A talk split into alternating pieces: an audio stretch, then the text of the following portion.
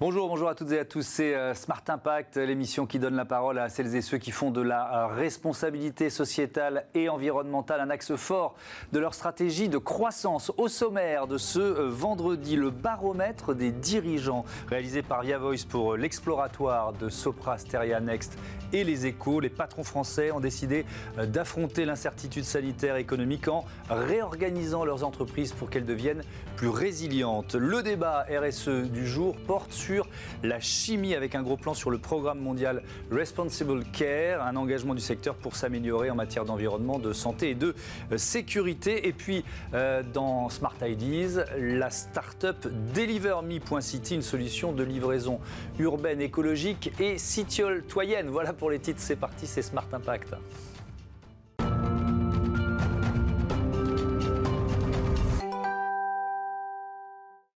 Bonjour Emmanuel Crépeau, bienvenue. Bonjour. Vous êtes le directeur de l'exploratoire Soprasteria Next qui publie son euh, deuxième baromètre des dirigeants. Le premier avait été publié au mois de juin. Euh, avant de détailler les résultats, on va prendre le temps de le faire. Je voudrais déjà que vous m'expliquiez la démarche de Soprasteria Next avec cet exploratoire. C'est un doutang, ça veut dire quoi? Alors, je vais revenir peut-être à la raison d'être de l'exploratoire.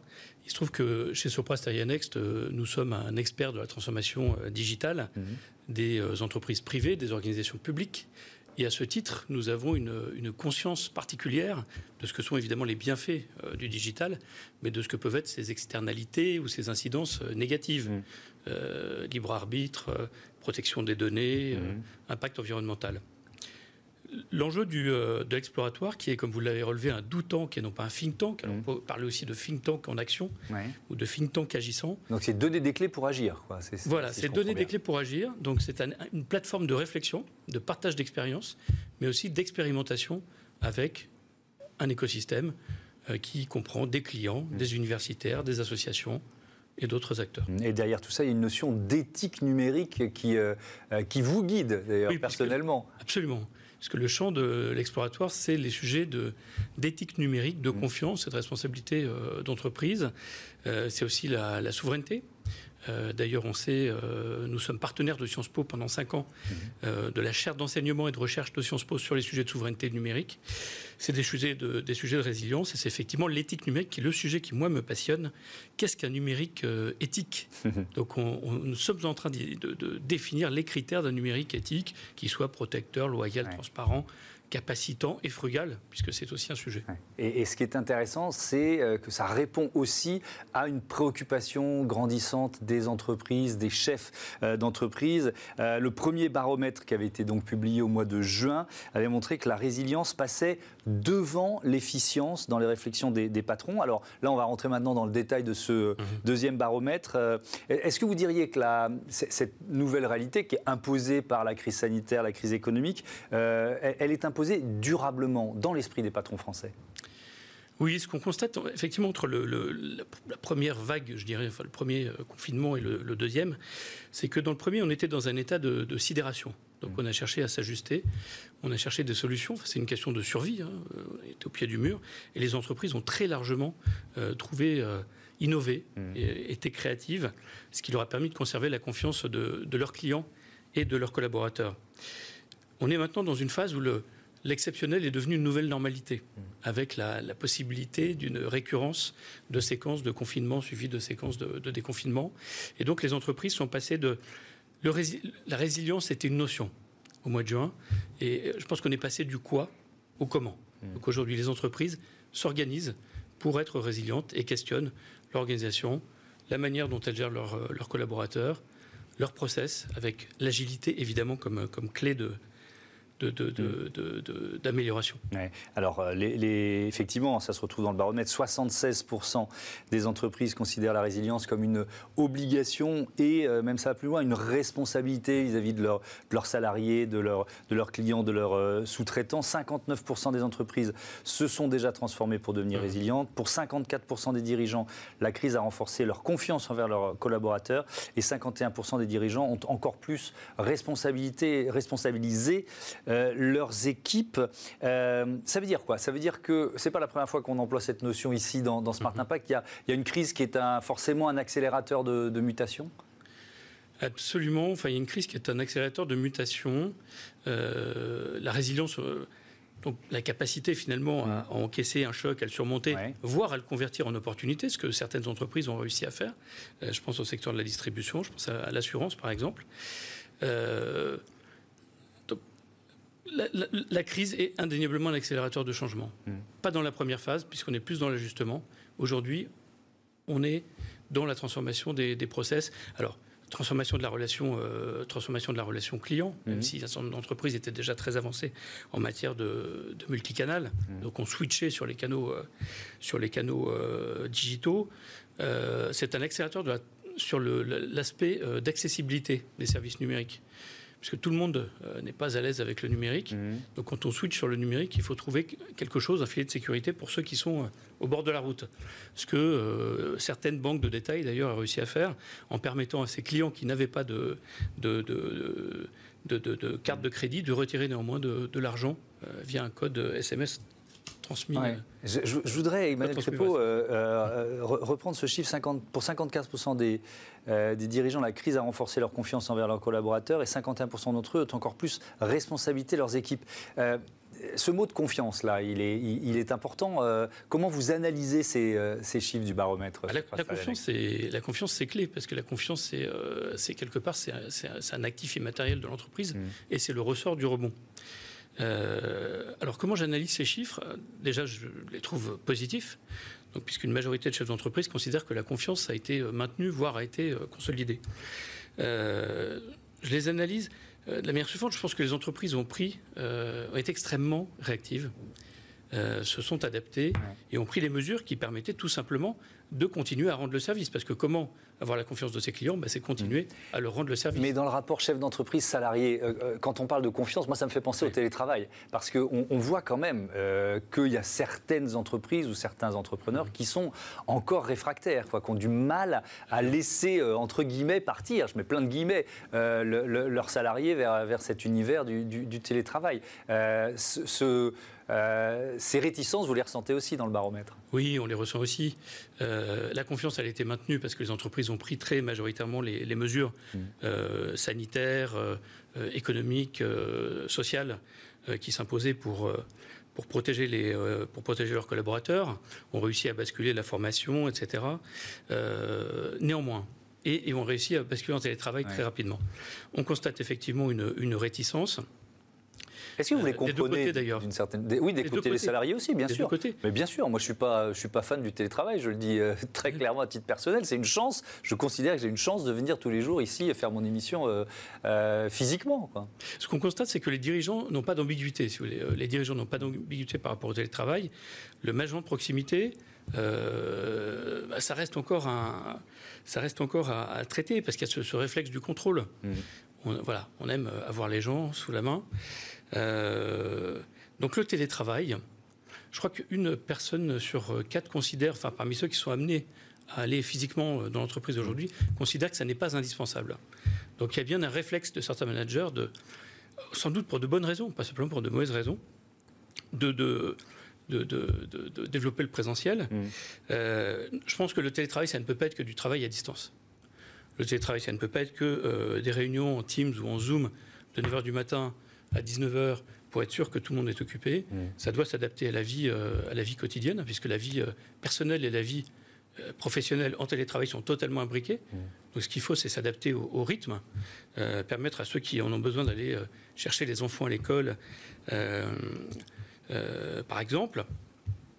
Et je crois qu'il y, a, voilà, il y a quelque chose à inventer, quelque chose à enchanter dans cette expérience de télétravail. C'est marrant que vous employiez, employiez ce mot enchanté. Parce que pour l'instant, on est, on, est, un peu dans le basique, c'est ça? Il faut, il faut trouver un peu d'imaginaire autour de ça?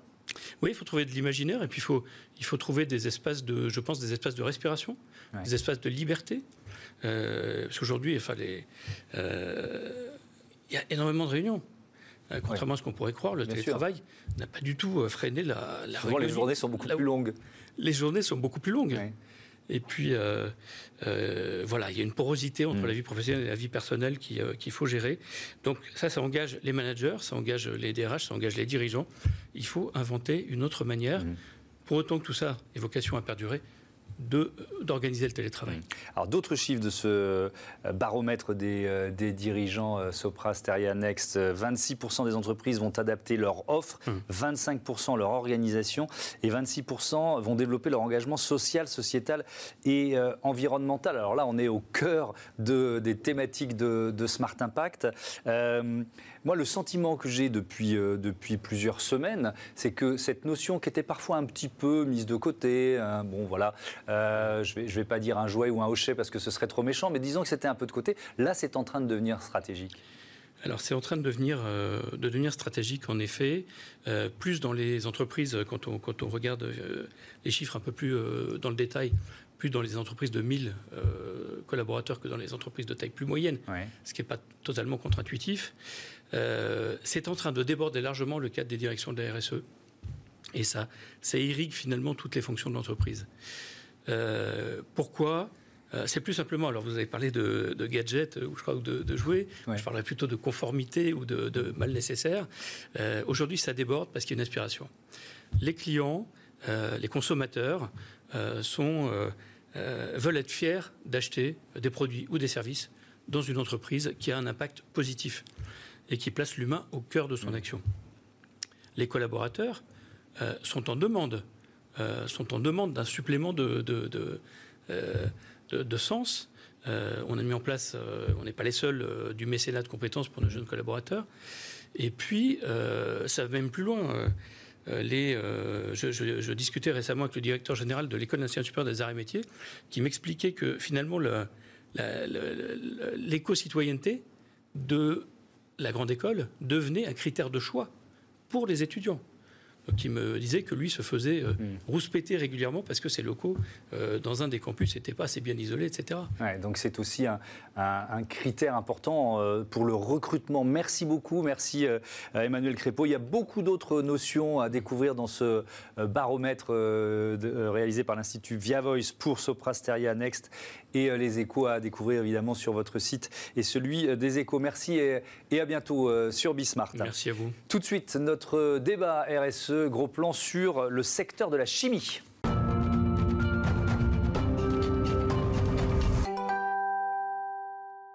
Comment le secteur de la chimie s'engage dans une démarche éco-responsable? C'est le thème de notre euh, débat du jour avec euh, Mathieu Dufour. Bonjour. Bonjour. Vous êtes euh, délégué général de l'UFCC, l'Union française du commerce chimique. Et puis avec nous en visioconférence, Louis Besland, qui est associé dans le cabinet de recrutement Edric et Struggles. Bonjour, bienvenue à vous. Est-ce que vous m'entendez bien? On va commencer par ça.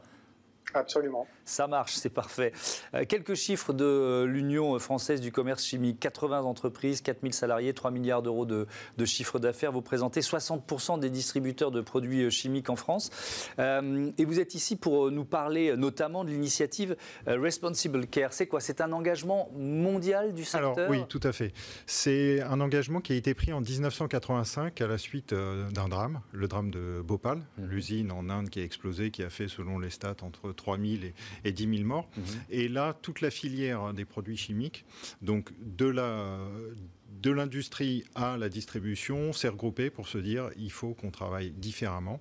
Et donc ils ont lancé ce programme, mhm. effectivement, donc, qui est mondial, qui est extrêmement novateur parce qu'on le retrouve nulle part ailleurs dans l'industrie. Euh... Il fonctionne comment? C'est un système de, quoi? De contrôle régulier Alors c'est un euh système, c'est une démarche d'engagement de, progrès. De, progrès. Mhm. C'est-à-dire que les, les entreprises qui y adhèrent doivent faire un état des lieux en entrée euh, de leur démarche. Et puis, tous les, tous les ans, tous les 18 mois et tous les 3 ans, doivent évaluer les progrès euh, qu'ils ont faits pour euh, mesurer effectivement les, leurs progrès. D'accord, donc c'est un engagement sur des progrès et un contrôle régulier. Louis Besland, vous êtes en charge des, des, secteurs chimie et énergie pour l'Europe au sein de votre cabinet. Cette initiative, qui est donc ancienne, Responsible Care, comment vous l'évaluez? Qu'est-ce qu'elle pèse pour vous? Bah, euh, en fait, elle, euh, agit sur euh, le type de profil qu'on peut recruter, si vous voulez, au niveau des, conseils d'administration et au niveau des équipes de direction pour renforcer la, prise en compte des, principes de responsabilité care et plus généralement la prise en compte des principes de, RSE au niveau, des, au niveau des entreprises chimiques. Comme, vous l'avez dit, c'est pas nouveau, ça existe déjà depuis longtemps et c'est déjà très intégré au mode de fonctionnement et au mode de gouvernance des entreprises chimiques depuis, depuis plusieurs années. oui, parce que enfin, c'est une la palissade, mais la question de la sécurité, elle est forcément au cœur des préoccupations d'un secteur comme celui-là, Louis Beslan. Absolument, elle est, déjà au cœur de, de, leurs préoccupations. Donc ça veut dire que dans les entreprises, euh, les organisations sont déjà très structurées pour, euh, pour, euh, pour approcher ces, ces, sujets-là. Je crois que l'évolution qu'on voit, nous, avec les entreprises chimiques, c'est que c'est non seulement ces sujets-là sont abordés pour leur propre organisation, mais aussi plus largement pour l'impact qu'elles ont sur l'ensemble des chaînes de valeur. La chimie est au cœur de toutes les, euh, entreprises industrielles. Ça, sert à peu près tous les secteurs industriels. Euh, c'est, on appelle ça l'industrie des industries.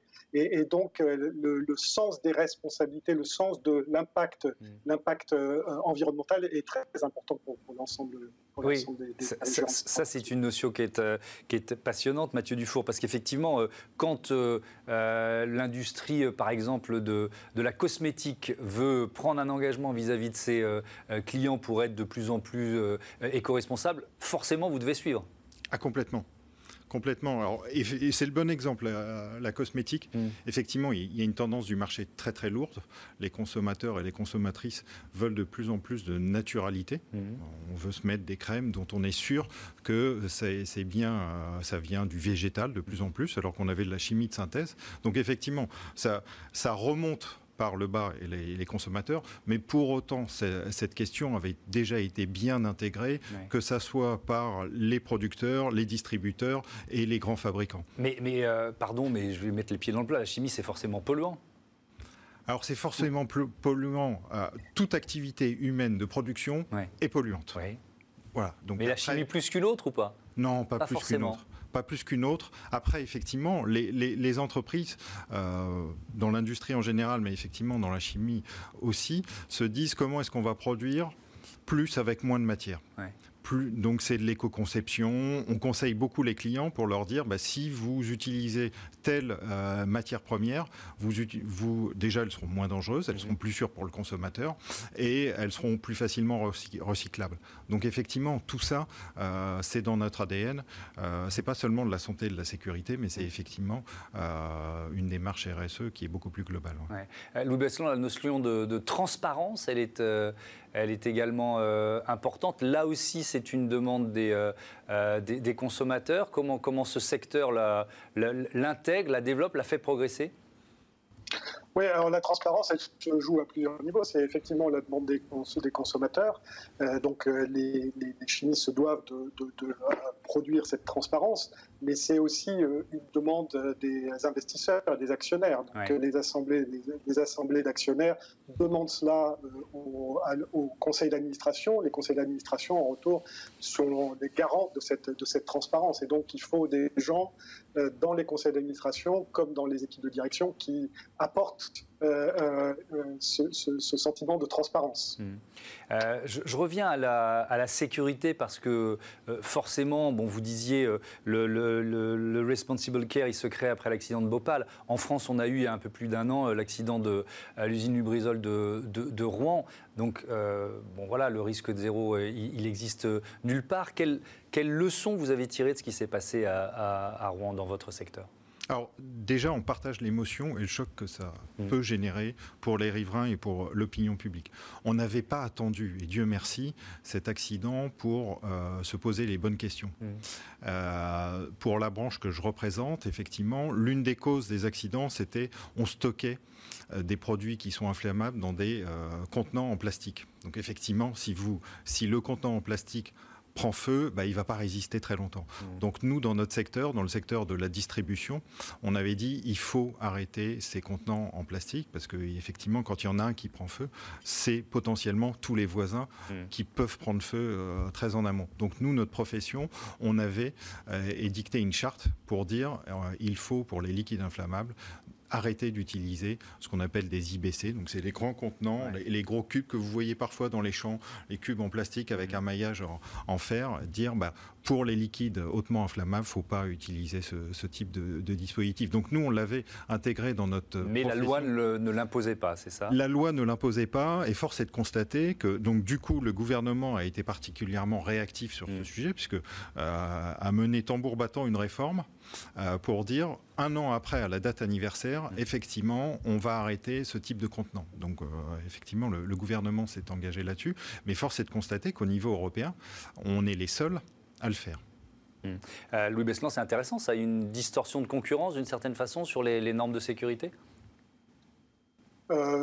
Oui, il peut enfin, c'est pas une distorsion de concurrence, mais effectivement, chacun des, euh, chacun des pays euh, européens euh, aborde, aborde l'application de manière, de manière un peu spécifique. Et certains, certains pays sont, sont en avance, comme effectivement la, France.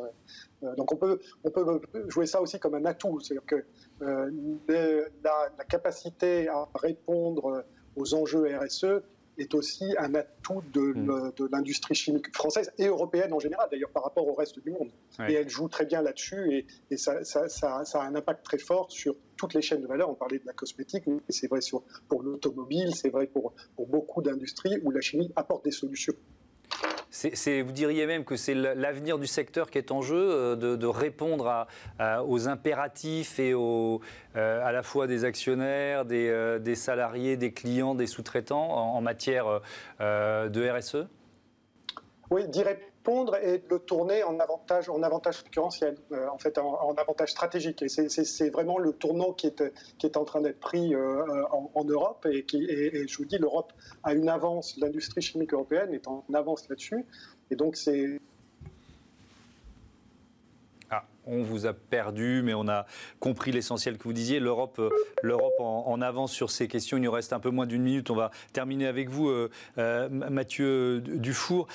L'innovation pour remplir les objectifs de développement durable, la recherche-développement, c'est justement, majeur. justement, l'innovation, c'est c'est l'un des axes que je propose au gouvernement, c'est de se dire, bah, justement, tous ces contenants qui ont été source de problèmes, l'une des solutions pourrait être aussi puisque du coup on va les fabriquer en fer. Mhm. L'une des solutions, et puis pour tous les autres contenants, l'une des solutions, ça serait de les connecter, les rendre intelligents, d'avoir des capteurs, des puces RFID ou des choses comme mhm. ça, pour savoir pour chaque contenant qu'est-ce qu'il y a dedans, à quel niveau de volume il est rempli, si le contenant a eu des chocs, s'il est tombé, euh, où est-ce qu'il est, ce qui, ce qui permettrait d'assurer une meilleure sécurité. Exemple, le Lubrizol, mhm. ils étaient incapables de dire euh, X temps après euh, l'accident, qu'est-ce qu'il y avait effectivement, concrètement, mhm. dans leurs entrepôts. Mhm. Là, avec ce type d'objet connecté, on pourra, ce sera sur le cloud, dire, bah oui, effectivement, moi j'avais tant de contenants qui contenaient tant de produits et faire un inventaire. Et puis ça assure aussi une traçabilité parce que quand ils se déplacent, on sait où, est-ce qu'ils sont. Quand ils sont chez le client et qu'ils se vident, on peut anticiper le fait qu'il va falloir renouveler la commande et donc mieux optimiser les transports en se disant, on sait que pour tel client, il va falloir lui redonner tant de, volume, donc j'organise ma tournée des camions. Ben voilà une, une solution euh, concrète euh, proposée notamment euh, aux autorités françaises. Merci beaucoup. Merci beaucoup. Merci Mathieu Dufour. Merci à, tous les deux. À bientôt sur, sur Bismart. Tout de suite, Smart IDs, vous en avez, restez là, restez là quelques secondes, vous en avez ras-le-bol d'attendre. Le livreur, notre invité à la solution, vous verrez.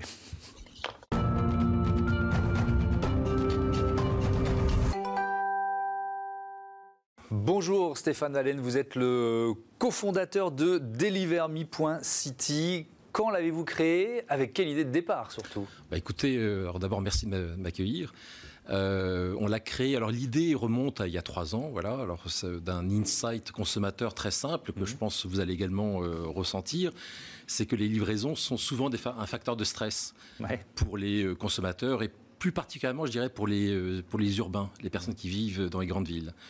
Euh, donc on est parti de ce constat. Et puis à partir de là, on s'est rendu compte euh, en creusant un peu l'idée qu'il euh, y a un impact, voilà, donc qu'aujourd'hui ça représente dans les grands centres urbains, ça représente 30% du trafic, ça représente 25% des émissions de gaz et euh, que souvent on se fait livrer, je dirais, dans des conditions alors justement stressantes, parfois aléatoires. Parfois il faut attendre très très longtemps et ça nous bloque la journée, etc. Donc vous avez euh, inventé un service qui est 100% écologique et citoyen. Euh, on va commencer sur l'écologie. Comment vous, vous, tenez cet engagement? Bah Alors justement, euh, alors l'écologie, en fait, bon, on est parti sur le fait que l'ensemble de nos outils sont, sont électriques. Mmh. Donc il y a zéro diesel, zéro, zéro, voilà c'est de l'électrique. Bon, oui, c'est purement électrique. Euh, citoyen dans le sens où. Euh, alors bon, Cocorico, mais l'ensemble de nos outils, aussi bien techno que, que outils de travail, donc les vélos, les, vannes électriques sont français, mhm.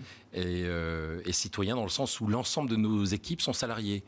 Donc là aussi, on, vos livreurs sont en CDI. Oui, tout à fait. D'accord. Donc là aussi, on est parti du constat que souvent les livreurs qui est un vrai métier, qui est en euh, grand besoin de reconnaissance, euh, enfin, sont dans des conditions de travail très précaires euh, et parfois même illégales. et que nous, donc, si on veut pouvoir offrir un service de qualité, mhm. il faut donner un cadre de qualité à ces personnes. Alors, le temps file vite dans cette séquence. Donc, comment ça marche? C'est-à-dire, moi, je suis client, je vais choisir précisément le lieu et l'horaire? C'est moi qui vais avoir la main d'une certaine façon? Oui. Alors, vous avez là, justement, Deliver City, c'est la promesse de pouvoir euh, livrer à la bonne personne où et quand elle le souhaite. Et ce sur un créneau de 30 minutes. Alors aujourd'hui, soit vous nous trouvez sur des sites euh, marchands, mmh. des enseignes, et on en est en train d'être référencé, soit vous avez la possibilité de vous faire livrer dans notre base logistique à Clichy. Et à partir de là, dès que nous sommes en possession de votre colis, de pouvoir décider où et quand vous allez vous faire livrer.